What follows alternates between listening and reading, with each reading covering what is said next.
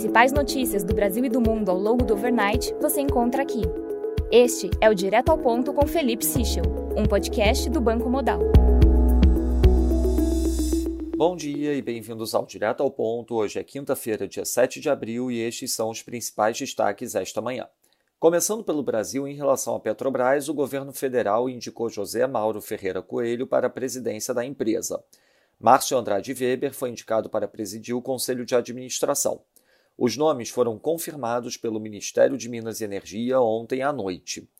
Coelho é presidente do Conselho de Administração da PPSA, estatal responsável por negociar a parte da União na exploração do pré-sal, e foi secretário de Petróleo e Gás do Ministério de Minas e Energia de abril de 2020 a outubro de 2021.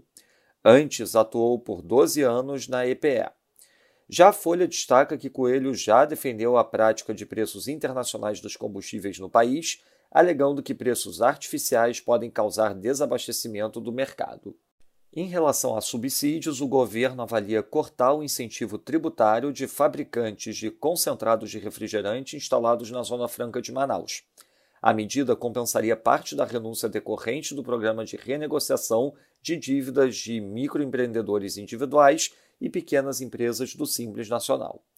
Já sobre a bandeira tarifária, o presidente Bolsonaro anunciou ontem que a bandeira da crise hídrica será extinta no próximo dia 16. A partir daí passa a vigorar a bandeira verde. Passando para o setor internacional, na Alemanha, a produção industrial de fevereiro teve variação de 0,2% mês a mês, acima do esperado 0%. No Japão, uma pesquisa do BOJ mostra que 84,3% das residências esperam alta de preços em um ano, acima dos 78,8% registrados três meses atrás. O Japão também anunciou que liberará 15 milhões de barris de petróleo de sua reserva estratégica como parte da liberação coordenada pela Agência Internacional de Energia. Na China, destaque para a visita da Nancy Pelosi a Taiwan no domingo. Em reação, o Ministério de Relações Exteriores da China afirmou que o país se opõe a todas as formas de interação oficial entre Estados Unidos e Taiwan. Sobre a situação da Covid no país, Xangai registrou quase 20 mil novos casos no dia. Em relação às sanções contra a Rússia, segundo a Reuters, o embargo completo da União Europeia à importação de carvão russo deverá ser atrasado para agosto, apesar da adoção da medida poder ser imediata. Na agenda do dia, destaque às 8 da manhã para a divulgação do CPI no México e às 11 da manhã, divulgação das minutas do Banxico, também no México. Nos mercados, o dólar index no momento avança 0,13%, o peso mexicano valoriza 0,21%, enquanto o rand sul-africano desvaloriza 0,13%. No mercado de juros, o título americano de 2 anos fecha 4 basis points, enquanto o título de 10 anos fecha 2 basis points.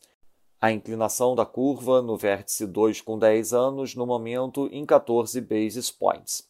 No mercado de juros europeu, o Bund título alemão de 10 anos fecha 2 basis points. No mercado de ações, a S&P Futuro avança 0,17%, enquanto o DAX avança 0,51%. Já no mercado de commodities, o WTI avança 0,81%, enquanto o Brent avança 0,96%. Essas foram as principais notícias do Overnight. Um bom dia a todos. Até o nosso próximo podcast direto ao ponto do Banco Digital Modal Mais amanhã.